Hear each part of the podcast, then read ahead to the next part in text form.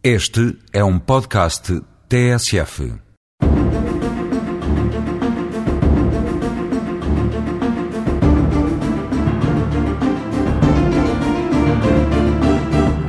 Desde 1982 que está prevista no Código Penal a pena de trabalho a favor da comunidade substitutiva da pena de prisão, que tem vindo aos poucos a alargar o seu campo de aplicação nos tribunais.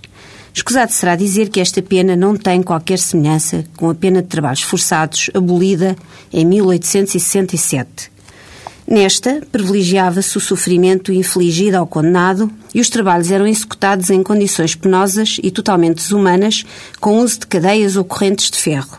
Procurava-se, em muitos casos, fixar colonos em regiões inóspitas e obter mão de obra para execução de tarefas para as quais era difícil encontrar trabalho livre. A pena de trabalho a favor da comunidade tem, obviamente, pressupostos e objetivos bem diferentes. Consiste na prestação de serviços gratuitos ao Estado, a outras pessoas coletivas de direito público ou entidades privadas que o Tribunal considere de interesse para a comunidade durante períodos não compreendidos nas horas normais de trabalho, não deixando de ser uma pena, privilegia a perda para o condenado de uma parte significativa dos tempos livres, sem o privar da liberdade, permitindo-lhe manter as ligações familiares, profissionais e sociais.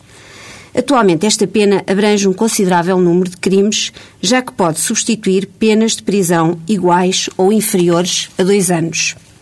Fixa-se a pena concreta de prisão. Se for igual ou inferior a dois anos e se o Tribunal considerar adequada a substituição por pena de trabalho a favor da comunidade, pergunta obrigatoriamente ao condenado se aceita essa substituição. Se este aceitar, os serviços de reinserção social indicam um trabalho adequado às habilitações literárias e experiência profissional do arguído e ao crime cometido. É feito um cálculo das horas de trabalho. A cada dia de prisão corresponde uma hora de trabalho, no máximo de 480 horas. O trabalho a favor da comunidade pode ser prestado aos fins de semana, feriados e nos dias úteis, desde que não ultrapasse o período das horas extraordinárias. Se o condenado infringir grosseiramente os deveres decorrentes da pena de trabalho a favor da comunidade, o Tribunal pode revogá-la e obrigá-lo a cumprir a pena de prisão. Aos serviços de reinserção social cabe o acompanhamento da execução da medida. No final da prestação, é feita uma avaliação do trabalho realizado e da inserção social do arguído. Resta dizer que, na maior parte dos casos, esta pena é executada sem incidentes.